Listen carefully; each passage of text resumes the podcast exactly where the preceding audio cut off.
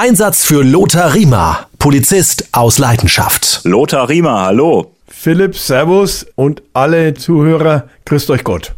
Lothar, du warst in Berlin. Es gibt nämlich eine Fernsehsendung, hätte ich bald gesagt. Nein, es ist ein Online-Format zu sehen in der ZDF-Mediathek und bei YouTube. Sag's mir.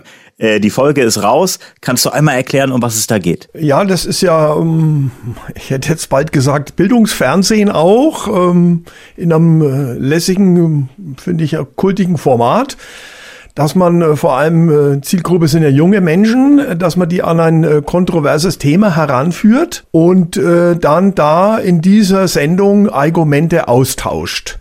Ähm, in dieser Sendung, im Gegensatz jetzt äh, zum Beispiel Frag ein Klischee, war ich ja auch in Berlin, äh, ist das Format jetzt etwas anders. Da hat man quasi ein Gegenüber, mit dem man äh, diskutiert, vereinfacht dargestellt. Was für ein Gegenüber war das denn?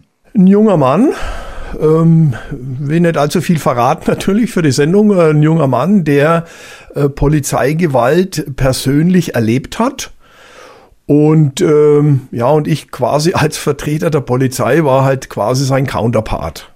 Wir haben übrigens die Sendung verlinkt. Einfach auf die Folgenbeschreibung klicken, da können Sie sich die ganze Folge anschauen. Wie lange sind diese äh, Folgen immer so von Sag's mir? Naja, also soweit ich jetzt das so die letzten Folgen ja ein bisschen verfolgt habe, auch sind so um die 25, 30 Minuten, je nachdem, wie die das zurechtschneiden. Fernsehen ist ja oft sehr aufwendig. Äh, wie lange hat denn äh, das insgesamt gedauert für dich? Also da muss ich ja auch sagen, da hatte ich schon ein bisschen auch andere Vorstellung, das läuft natürlich mit diesen jungen, dynamischen Startup-Teams natürlich äh, wesentlich zügiger und unkomplizierter ab, muss ich ja sagen. Ähm, die haben mich erst per E-Mail kontaktiert, ob ich mir vorstellen könnte, bei dem Format mitzumachen.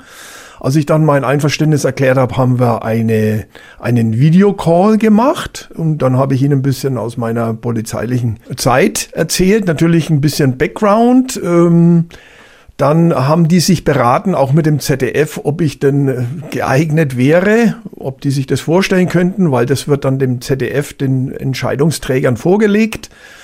Und äh, die haben dann entschieden, ja, äh, wäre gern dabei.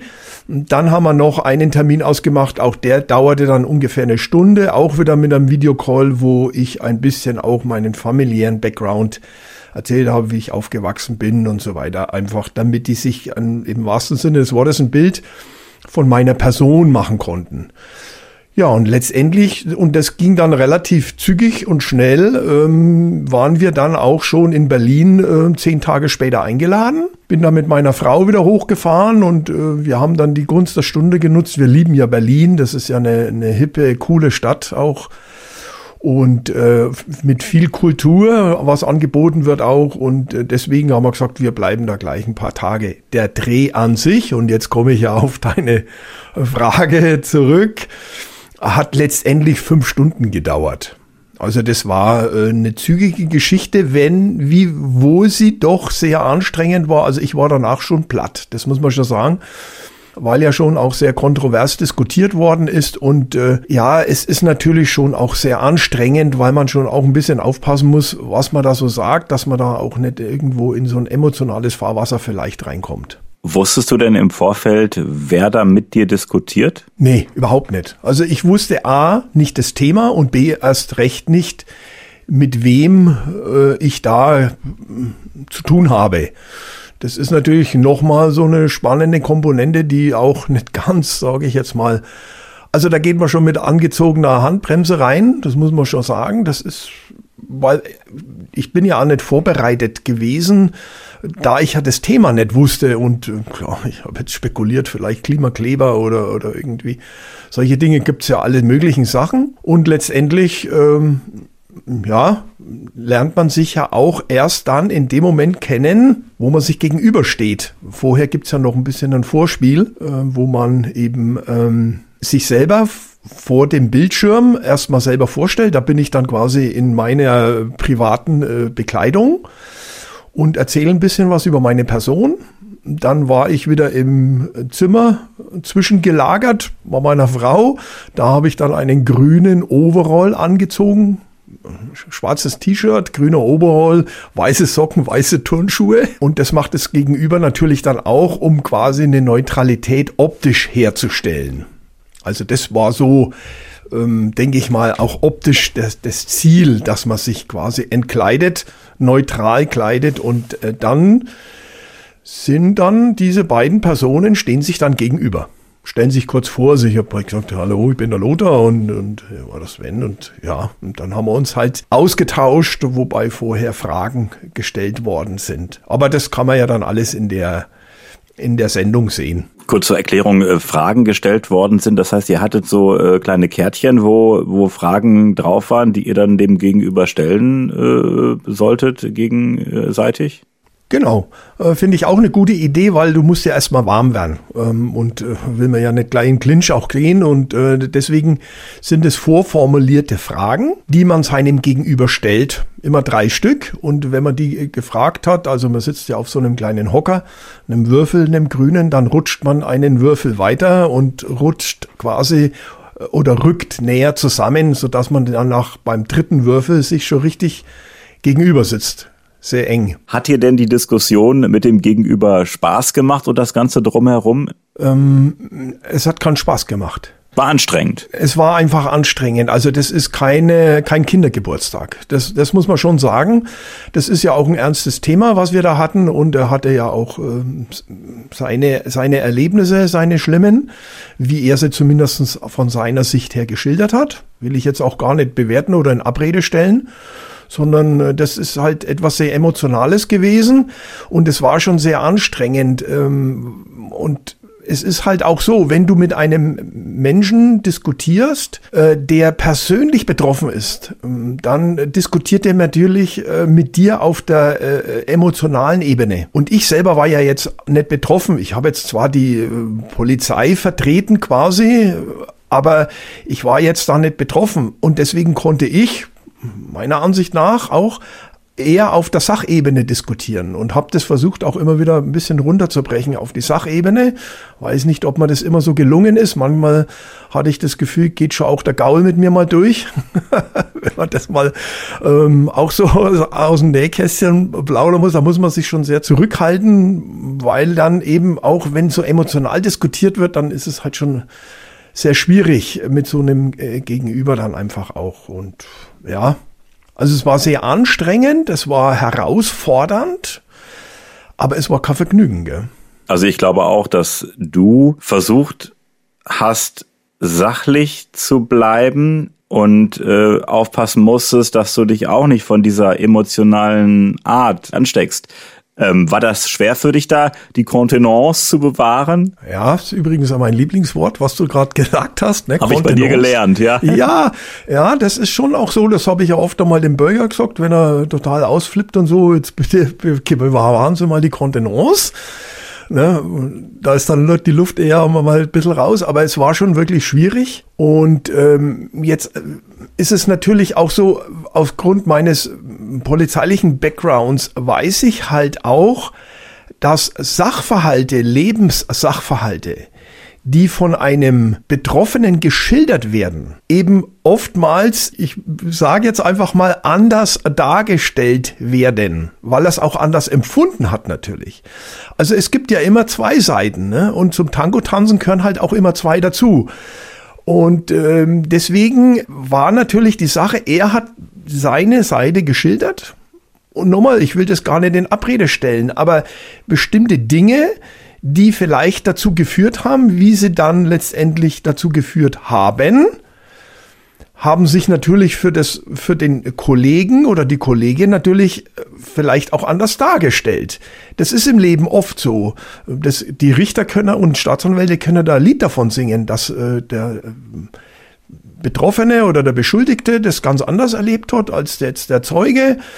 Und so, weil wir es halt auch oftmals auch anders erleben, fühlen, hören, sehen. Das, das ist einfach das Problem. Und ich war halt aber halt der Neutrale letztendlich und deswegen habe ich auch keine Stellung dazu bezogen äh, zu den Maßnahmen des Polizisten, weil das steht mir überhaupt nicht zu. Erstens mal habe ich den Sachverhalt nicht gekannt. So nur seine Schilderung und zweitens steht mir das auch überhaupt nicht zu, an Kollegen da zu kritisieren, weil ich das nicht mal kenne. Also wenn ich meinen Streifenpartner dabei habe und er lebt es selber, da kann ich natürlich mal kritisieren. Und da kann man auch mal eine Einsatznachbesprechung auch mal äh, starten, aber nicht äh, in so einer Sendung. Also das ist ein, ein No-Go. Aber es ist, glaube ich, auch schwer mit jemandem zu diskutieren, der halt immer so pauschal viele Sachen über einen Kamm schert, äh, nach dem Motto hier, die Gerichte sind auch alle befangen. Wie geht man mit solchen Argumenten um? Ja, sicher, das ist äußerst schwierig und ähm, man muss sich da wirklich einfach immer wieder versuchen, selbst zu disziplinieren. Lothar Riemer, äh, wie heißt es, äh, fasst sich am Riemen, so ja. in etwa, ne? Oder so? Ja, ja. Reißt sich am Riemen, ne? Ach, diesen Spruch kenne ich seit meiner Schulzeit. Wenn die oh Lehrer Gott. witzig sein sollten, dann ja. haben sie immer gesagt, Herr Riemer, halt dich an dem gleichen oder reiß dich hm. an demselben. Und so, jetzt kommst du daher und holst mich in meine Jugendzeit zurück. Entschuldigung. Ja, es sei dir verziehen, Philipp, sei dir verziehen. Aber es ist wirklich so. Du musst dich wirklich disziplinieren und das strengt eben an. Nicht nur, weil du aufpassen musst, was du sagst, sondern weil du eben auch versuchst, also ich habe versucht, mit Sachargumenten zu arbeiten. Aber das ist halt äh, wirklich schwierig und dann, Mai, ähm, die Sachen werden natürlich auch noch geschnitten. Man muss dazu sagen, wir haben ja fast eine Dreiviertelstunde dann schon diskutiert auch, ne? Und da, das, das Format dauert ja nur 25, vielleicht 30 Minuten. Also kannst du dir vorstellen, dass da viele Dinge halt einfach auch geschnitten werden. Also schauen Sie sich das Ganze gerne an. Wir haben das Ganze verlinkt, äh, die Links zu YouTube und äh, auch äh, zur ZDF Mediathek. Ähm, ich möchte noch mal kurz auf Berlin äh, an sich zu sprechen kommen. Äh, eine Stadt, die einen ja wirklich umhaut, auch von ihrer Größe her und von ihrer Vielfalt. Wie war euer Berlin-Trip dieses Mal? Was habt ihr so Schönes getan? Ja, wir waren diesmal interessanterweise im Ostteil untergebracht ähm, und zwar ähm, an dieser East Side Gallery. Klingt ja hm, total exklusiv. Ne? Also das ist der Teil der Mauer, ähm, der stehen geblieben ist, den man gerettet hat quasi auf der Ostseite und da haben sich Künstler verwirklicht. Da ist ein, ein, ein schickes Hostel, Haufen junge Leute, da waren im Hotel auch mit ähm, tolles Hotel, tolle Gegend da. Aber was auch richtig lässig war, wir waren ja in, in Kreuzberg, in der, also sind da, konnten da rüberlaufen und waren in den alten Shellac-Studios untergebracht. Also das war ein gro großes Fabrikgebäude und da wurden früher Shellac-Platten hergestellt, werden vielleicht der eine oder andere Zuhörer, Zuhörerin gar nicht mehr kennen. Das sind diese uralten, dicken schwarzen Platten. Das waren die ersten Schallplatten, die rausgekommen sind und äh, diese Firma Shellac hat diese Platten rausgebracht und äh, war Weltmarktführer und hat dort auch Grammophone produziert. Und dieses alte Gebäude, das steht noch da, da sind lauter Start-up-Unternehmen mit drin und so. War eine coole Geschichte und kulturell war man ähm, abends auch mal im Friedrichstadtpalast, ein, ein wunderschöner, riesiger, toller Palast, der schon in den 20er Jahren, 1920er Jahren schon bestanden hat und äh, tolle Leute da aufgetreten sind. Also Berlin ist schon immer eine Reise wert, äh, wiewohl ich sage, naja, arm, aber sexy, das alleine macht's natürlich auch nicht, gell. Also, was mich wieder bestürzt hat, wenn ich das vielleicht nur sagen soll zum Ende. Da fahren die Polizisten mit Opel Corsa durch die Gegend. Jetzt schaust nach Bayern, wo, wie fahren die Polizisten hier durch die Gegend, ne? Und wenn du dir überlegst, dass das dein Büro ist für acht oder zehn Stunden, dein Büro, ne? Dann ist das, sage ich immer, vergleichbar. Du holst dir einen IT-Spezialisten und setzt den vor einen Aldi-Computer und sagst, jetzt arbeite mal. Und äh, in vielen anderen Bundesländern setzen die einen halt in einen BMW, in einen Audi oder einen VW oder was auch immer, wo du halt Platz hast. Ich meine, das, das ist doch eine Frage, da setzt da gurken die mit, mit uralten äh, Mercedes-Transportern durch die Gegend oder halt eben mit, mit äh, Opel Corsa. Ja da passt ja nicht mal mal Einsatztasche richtig rein. Also, äh, naja, gut. Das ist halt Berlin. Ich glaube, wenn, wenn alleine das Ordnungsamt mit dem Opel Corsa äh, unterwegs ist, da wird auch schon mal äh, müde gelächelt, aber Polizei finde ich schon krass mit dem Opel Corsa. Ja, das ist eben auch eine Sache und jetzt machen wir mal einen polizeilichen Schwenk vielleicht nur ganz kurz auch. Das ist eine optische Geschichte halt auch, weißt du? Stell dir mal vor, die Mordkommission kommt zu einem Mord angefahren mit so einem alten rostigen, mit so einer alten rostigen Laube. So. Da sagen doch die Leute, was kommen da für Polizisten?